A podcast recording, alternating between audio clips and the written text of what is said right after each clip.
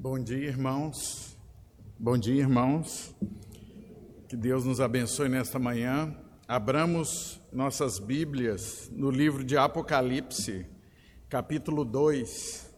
Nós leremos do verso 1 ao 7, no capítulo 2.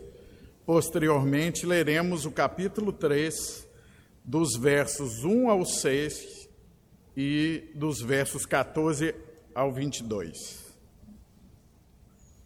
Primeiro leremos capítulo 2, de 1 ao 7. Ao anjo da igreja em Éfeso, escreve: Estas coisas diz aquele que conserva a mão direita as sete estrelas e que anda no meio dos sete candeeiros de ouro.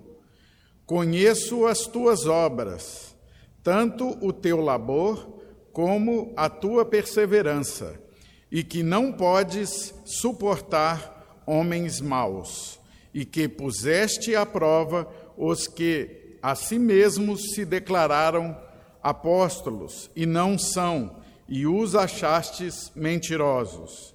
E tens esperança e suportastes provas por causa do meu nome, e não te deixaste esmorecer. Tenho, porém, contra ti que abandonaste o teu primeiro amor. Lembra-te, pois, de onde caíste, arrepende-te e volta à prática das primeiras obras. E, se não, venho a ti e moverei do teu lugar o teu candeeiro, caso não te arrependas.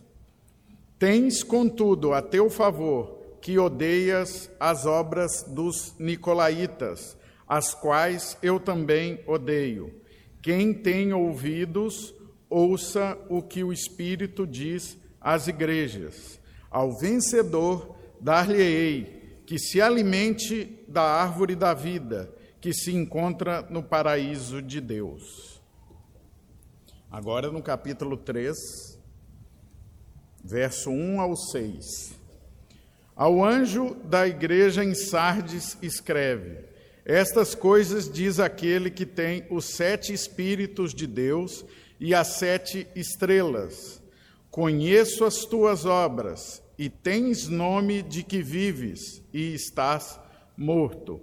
Sê vigilante e consolida o resto que estava para morrer, porque não tenho achado íntegras as tuas obras na presença do meu Deus.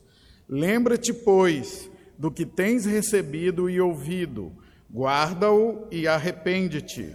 Portanto, se não vigiareis, virei como ladrão, e não conhecerás de modo algum em que hora virei contra ti.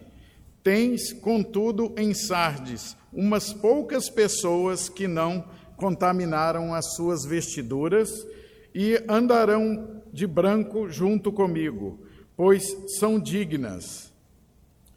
O vencedor será assim vestido de vestiduras brancas, e de modo nenhum apagarei o seu nome do livro da vida.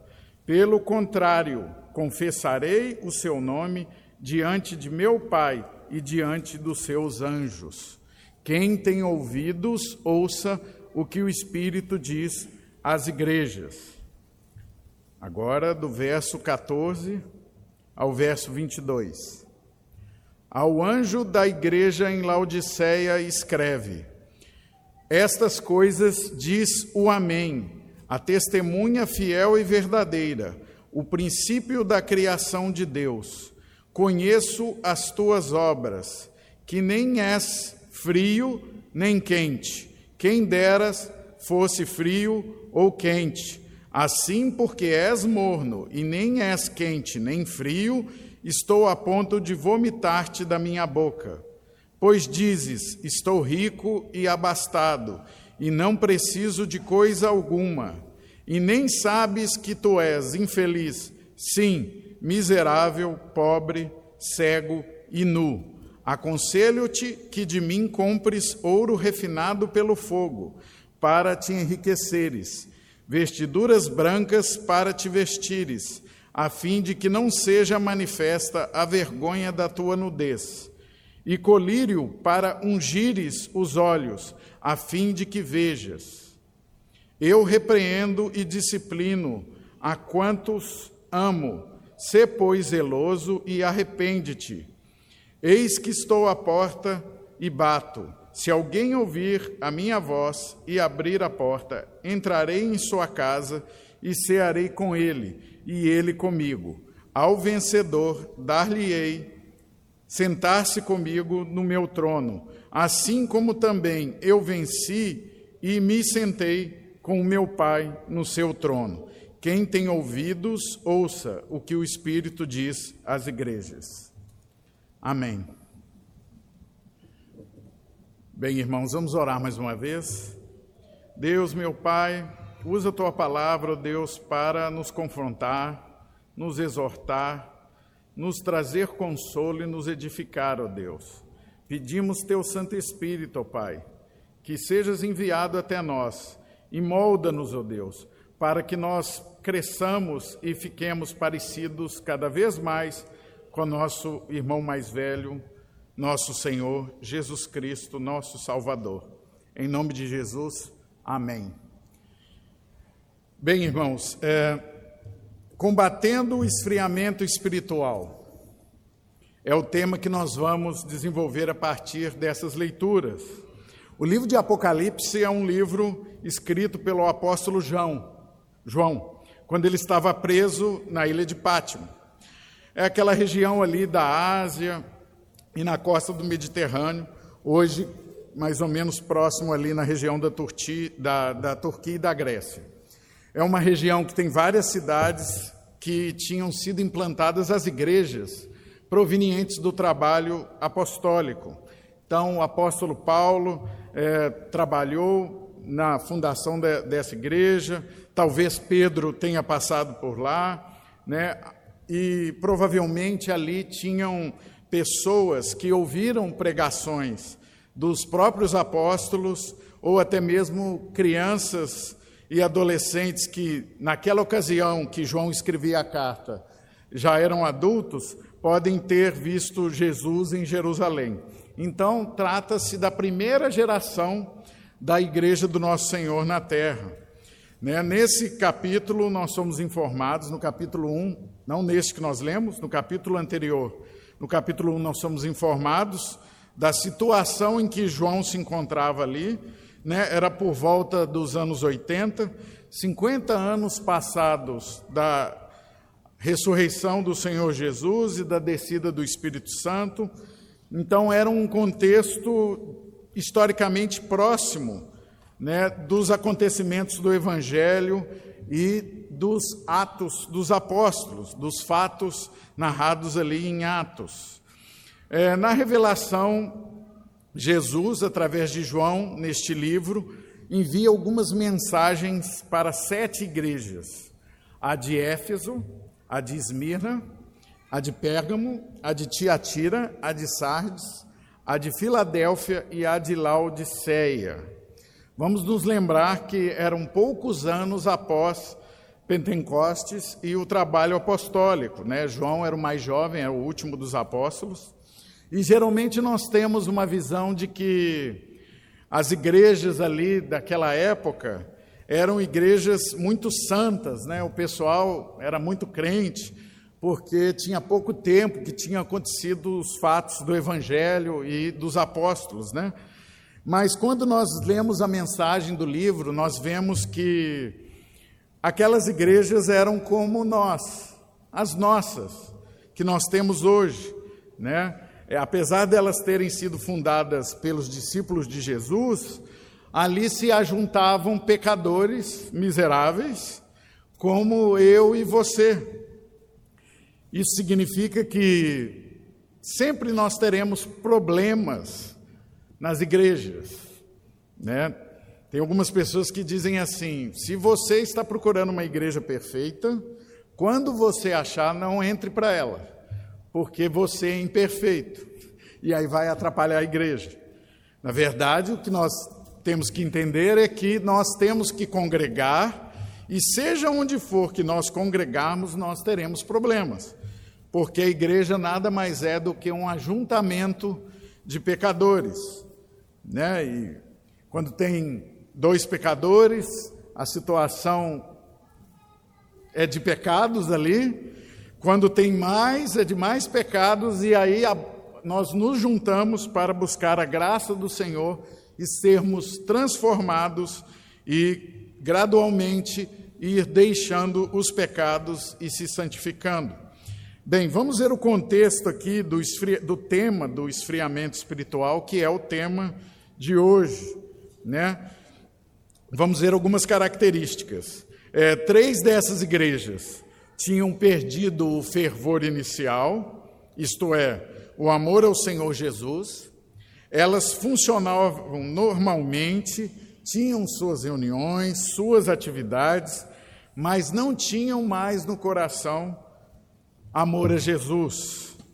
Outras duas estavam se tornando semelhantes ao mundo, estavam buscando saber em que medida elas poderiam viver é, como o mundo vive e, ao mesmo tempo, permanecerem cristãs. Essa é uma pergunta muito recorrente, né? Vira e mexe, nós nos perguntamos em que medida nós podemos aproveitar o mundo e ainda sermos crentes verdadeiramente. E ali essas duas igrejas estavam confusas com relação ao proceder e ao viver, mundo e como igreja santa. E outras três estavam passando por perseguições.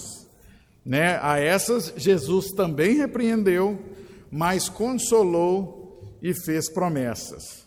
Uma observação é que geralmente se tem a ideia né, de que a perseguição ela tem um efeito positivo sobre a igreja. E isso é verdade.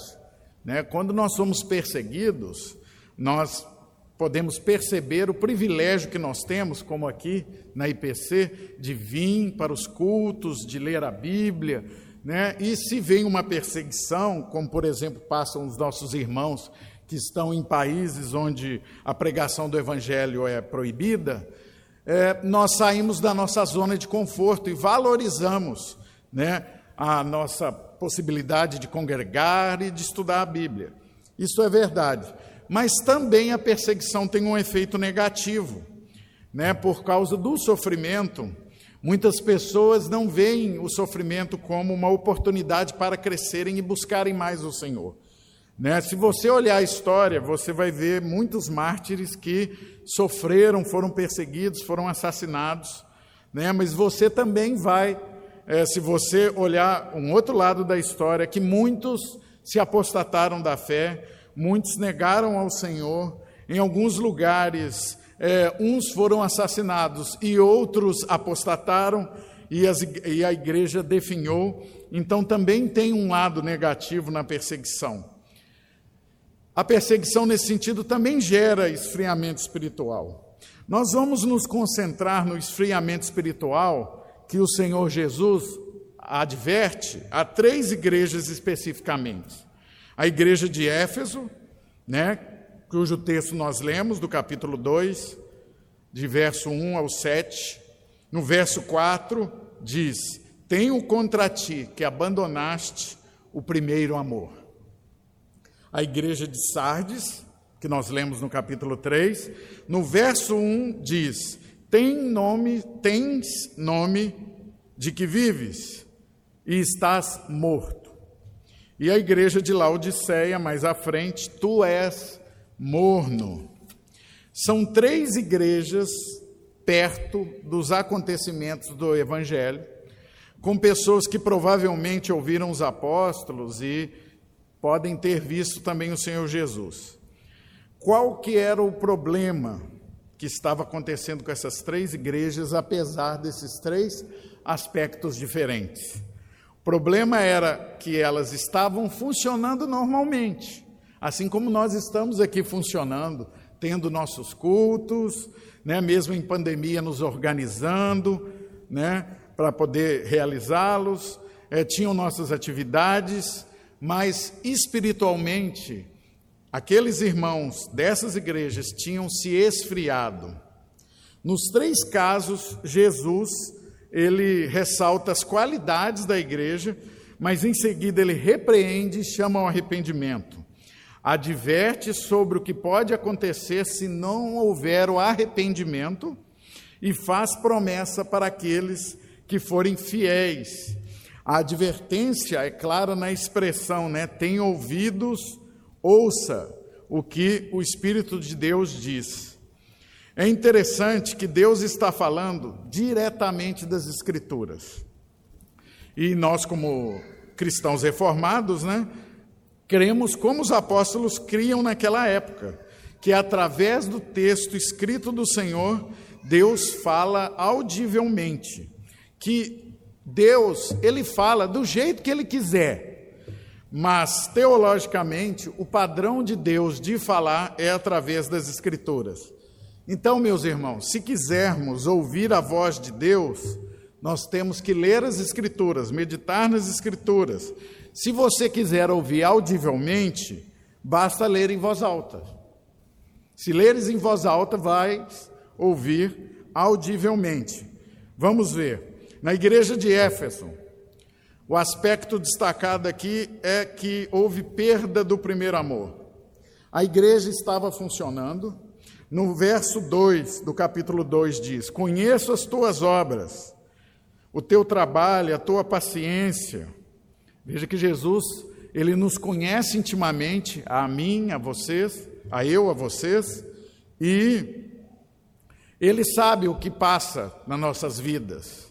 Lá, quando você está sozinho, nos seus pensamentos, ele sabe o que ele tem gerado de bom, apesar de você, em sua vida, e sabe o que tem de mal.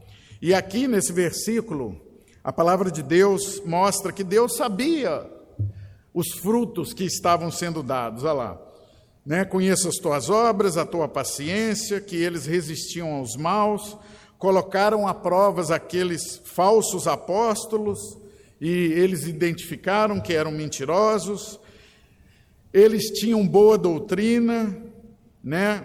tinham o critério do discernimento, tinha sofrido provas, isto é, eles foram perseguidos e resistiram.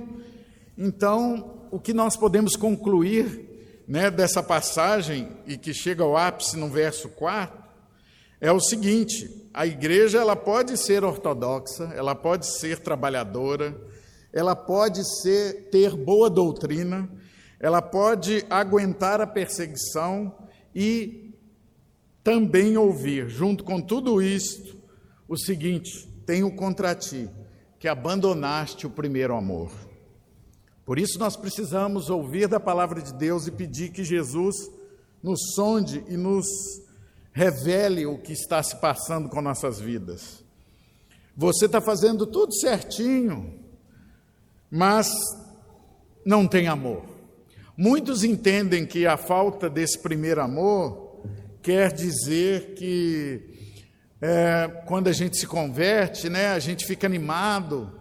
Você lia a Bíblia antes, na verdade, né, quando nós somos convertidos pelo Espírito de Deus, você antes disso lia a Bíblia, não entendia. Você passa a entender, aquilo te impacta. Você quer contar isso para todo mundo, você quer contar para seus familiares, você quer contar para seus amigos.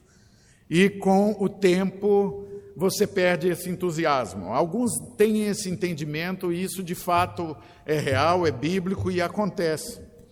Mas há também um outro lado, né?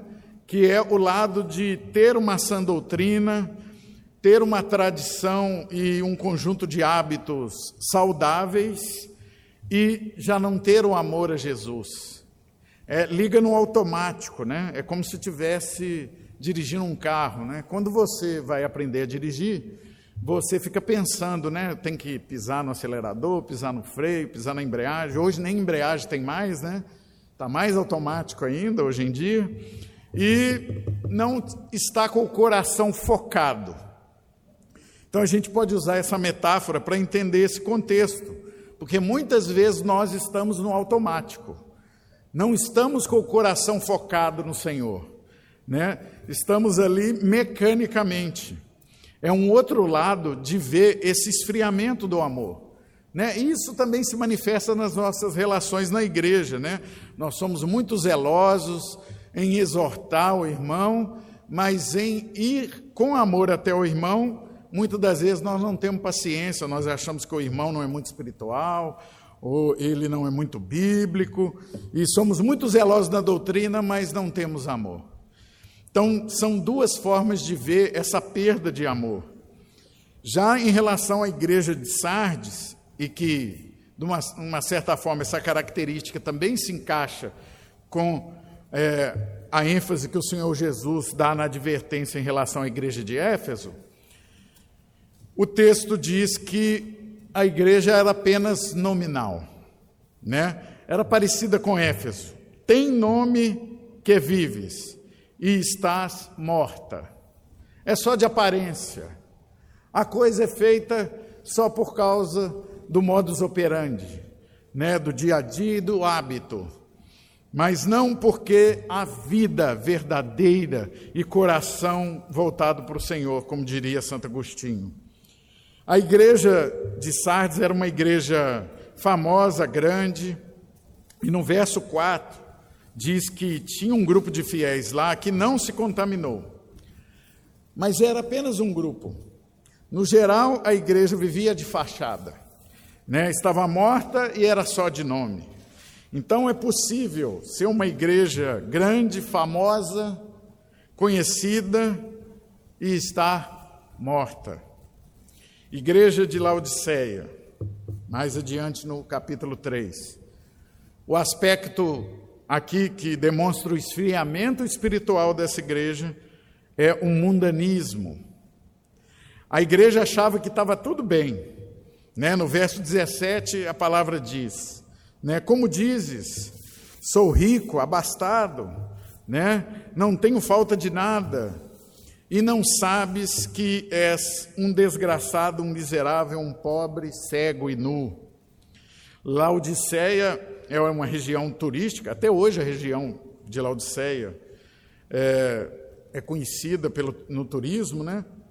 Lá tem as fontes termais, né? e também naquela época era uma região produtora de tecidos finos, então era uma igreja rica, tinha pessoas importantes ali, né? e me parece, quando voltamos para os estudos em relação a essa igreja, que muitas das vezes o mundanismo era aquela forma de pensar como o mundo, tinham pessoas importantes e ricas ali na igreja, então não não poderíamos desagradá-los e valorizamos nessa situação as coisas do mundo ao invés do que a palavra diz.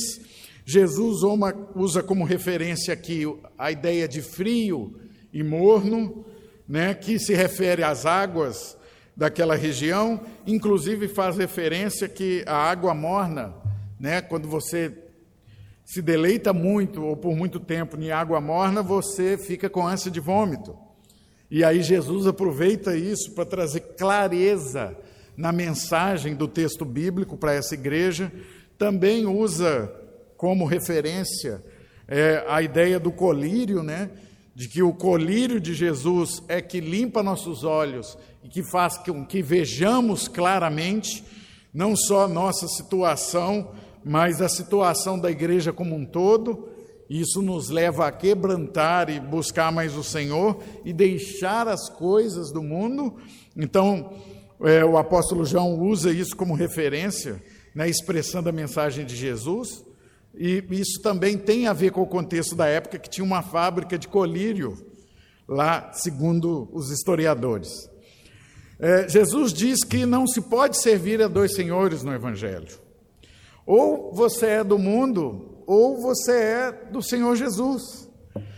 E, a, e daí a ideia de que ou você é frio ou você é quente. A mornidão, ela tem como característica não estar em nenhum dos dois extremos, é viver na média. Né? Nota 5, nota 6, não é nem nota 10, nem nota 0. E esse era o caso daquela igreja, que se confundia com a cidade, se confundia com o mundo. Bem, irmãos, diante dessas três características que o texto chama atenção, Nós temos que reexaminar nossas vidas, nós, como igreja. Como nós estamos? Nós estamos com o primeiro amor vivo? Nós temos fervor no nosso amor? Ou nós vivemos automaticamente, sem foco, sem o nosso coração amando o Senhor, mas apenas pelos nossos hábitos e nosso coração está em outras coisas? Nós temos que também é, verificar se nós estamos vivendo nominalmente, né? essas coisas estão meio que juntas, né? A falta de amor faz com que nós nos consideremos cristãos, santos, discípulos do Senhor Jesus, mas podemos estar mortos. E por fim, o mundanismo, né? Até as coisas de Deus nós podemos fazer com o espírito mundano, ou querendo aparecer, ou querendo mostrar para os irmãos que você né, tem atividades. Nós temos que ter atividades, nós temos que ter boas obras, nós temos que é, sermos contundentes na obra do Senhor e na igreja, mas não com motivações equivocadas, mas por amor àquele que nos amou primeiro. Então, diante disso, vamos nos questionar: perdemos o primeiro amor? Somos crentes apenas de nome? Estamos vivendo conforme o mundo ou conforme o que orienta a palavra? Bem, para os três casos, o texto bíblico também dá uma única solução. Assim como os três casos caracterizam o esfriamento espiritual, a solução para o esfriamento é a mesma: arrependimento. Arrepender é conhecer o erro e se converter. Você está indo numa direção e se perde a direção da palavra. Você conheceu Jesus, você começou a entender as Escrituras, o Espírito Santo te revela coisas maravilhosas, chama sua atenção e aí de repente você sai do curso e para de ouvir, que é o que o texto está dizendo, ouça o Espírito, e aí você se esfria, você se torna como o mundo, você é cristão apenas de nome. Quando você se arrepende, você retorna ao seu curso e volta a ouvir o Espírito, que, que nos fala através das Escrituras. Eu e você. É o que essa palavra é para nós. Assim como foi para essas três igrejas, é para nós. Vamos ver aí o que Jesus diz em relação a Éfeso, né? No capítulo 2, verso 5, ele diz: Lembra-te, pois, de onde caíste, e arrepende-te, e pratica as primeiras obras. Quando não, brevemente a te virei e tirarei do teu lugar o teu candeeiro, se não te arrependeres. É uma advertência de Jesus. Jesus está dizendo: faça um balanço, verifique a sua vida, veja onde você caiu, onde você parou, onde você se desviou e volte a praticar as primeiras obras. Volte a ter aquele amor fervoroso. Inclina teu coração de volta para o Senhor, ouvindo o que o Espírito Santo está dizendo. Na igreja de Sardes, Capítulo 3, verso 3: Lembra-te, pois, do que tens recebido e ouvido, e guarda-o, e arrepende-te.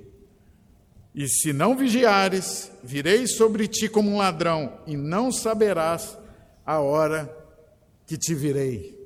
Jesus está dizendo: vamos lembrar dos ensinos apostólicos, dos ensinos que nós temos ouvido na palavra dos sermões que nós temos escutado aqui na nossa igreja, dessa palavra, e vamos nos arrepender, apreender isso e guardar conosco no nosso coração e praticar. Na igreja de Laodiceia, Jesus também adverte, mesmo que com palavras diferentes: Aconselho que de mim compres ouro provado no fogo, para que te enriqueças e roupas brancas para que te vistem, e não apareça a vergonha da tua nudez. vista da minha palavra, vista dos meus ensinamentos, do meu, do meu princípio. Não ande como o mundo, não fiques como o mundo, se transforme, sofra uma metamorfose. Use o meu colírio, Alai, e unjas os teus olhos com colírio, para que te vejas, para que vejas. Eu repreendo e castigo a todos os quanto amo. Sê zeloso e arrepende-te. Aqui Jesus, né, diz que eles pensavam que eram ricos, mas não eram, né? E não sabes que és desgraçado e miserável pobre, cego e nu. Eles se achavam bonitos, eles se confundiam com o mundo, né? mas na verdade não tinham roupas bonitas. Eles precisavam das vestes de santificação. E muitas das vezes, irmãos, isso também acontece conosco. Então, para combatermos o esfriamento espiritual, seja a falta do primeiro amor, quando, como nós estamos observando aqui nesse texto, seja por uma vida de fachada, só de nome, seja por uma vida em que o mundo está nas nossas vidas, a solução é a mesma, meus irmãos, para eu e você arrepender-se. Temos que parar, fazer um balanço, rever onde, onde nos desviamos, voltar a praticar as obras conforme a palavra do Senhor. Né? Vamos verificar Onde você caiu? Onde se desviou? Bem, é, já caminhando para o desfecho, arrepender, o que, que envolve arrepender? Envolve o reconhecimento sincero do pecado. Quando eu deixo de praticar determinadas coisas que eu deveria estar praticando, ou quando eu pratico o que não deveria, reconhecer isso e se entristecer verdadeiramente confessar a Deus e talvez a outras pessoas, né?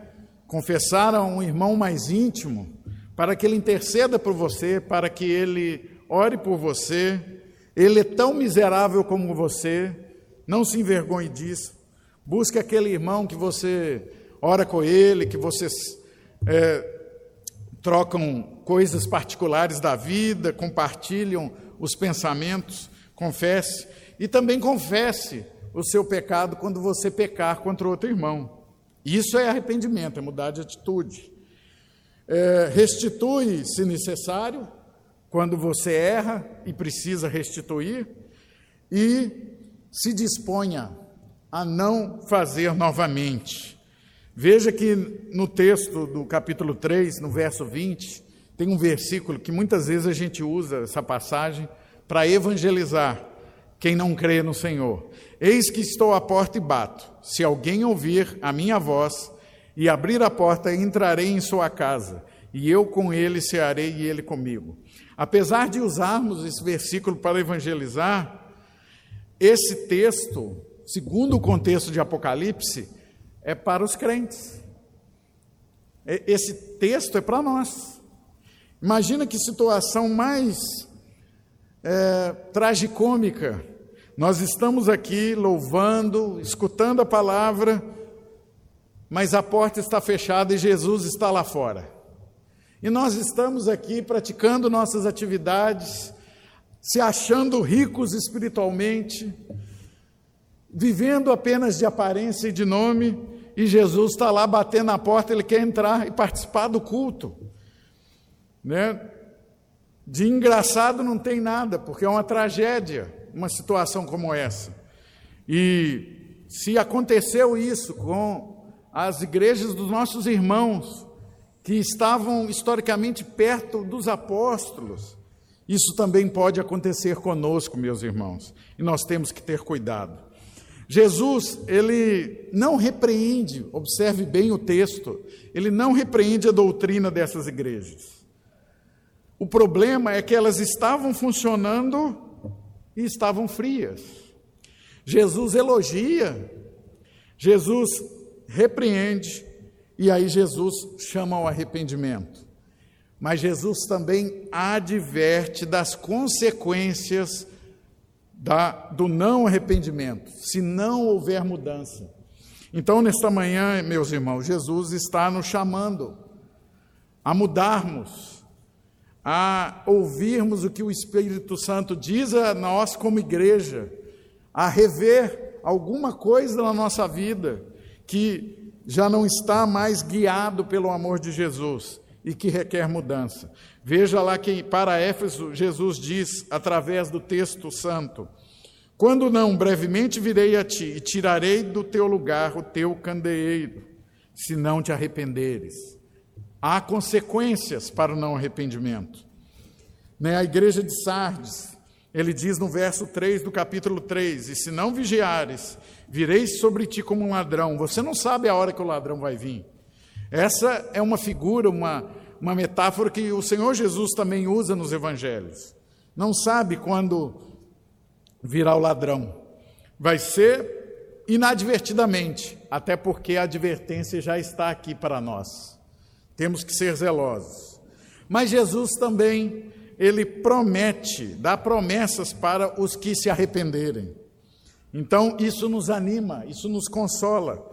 No verso 7 do capítulo 2, o texto diz: Dar-lhe-ei a comer da árvore da vida que está no meio do paraíso de Deus.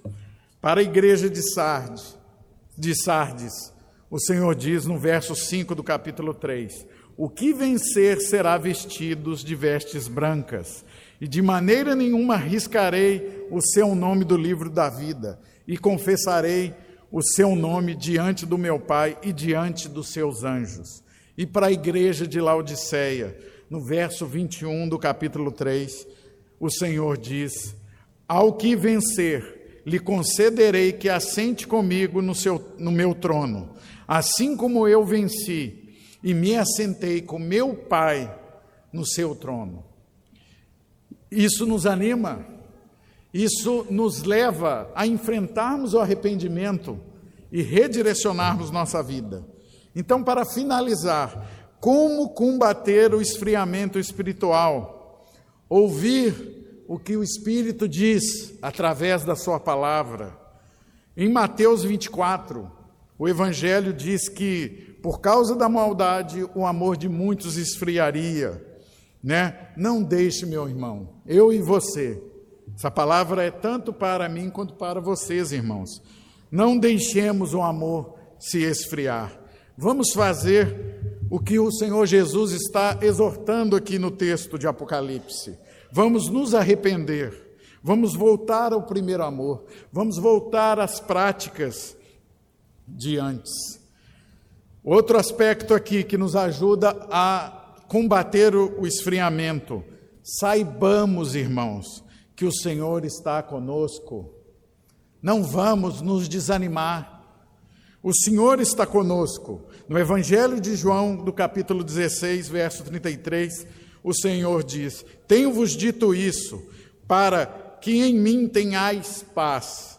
No mundo tereis aflições, mas tende bom ânimo, porque eu venci o mundo. O Senhor está conosco, Deus. Ah, oh, eu não aguento mais essa pandemia. Eu também não.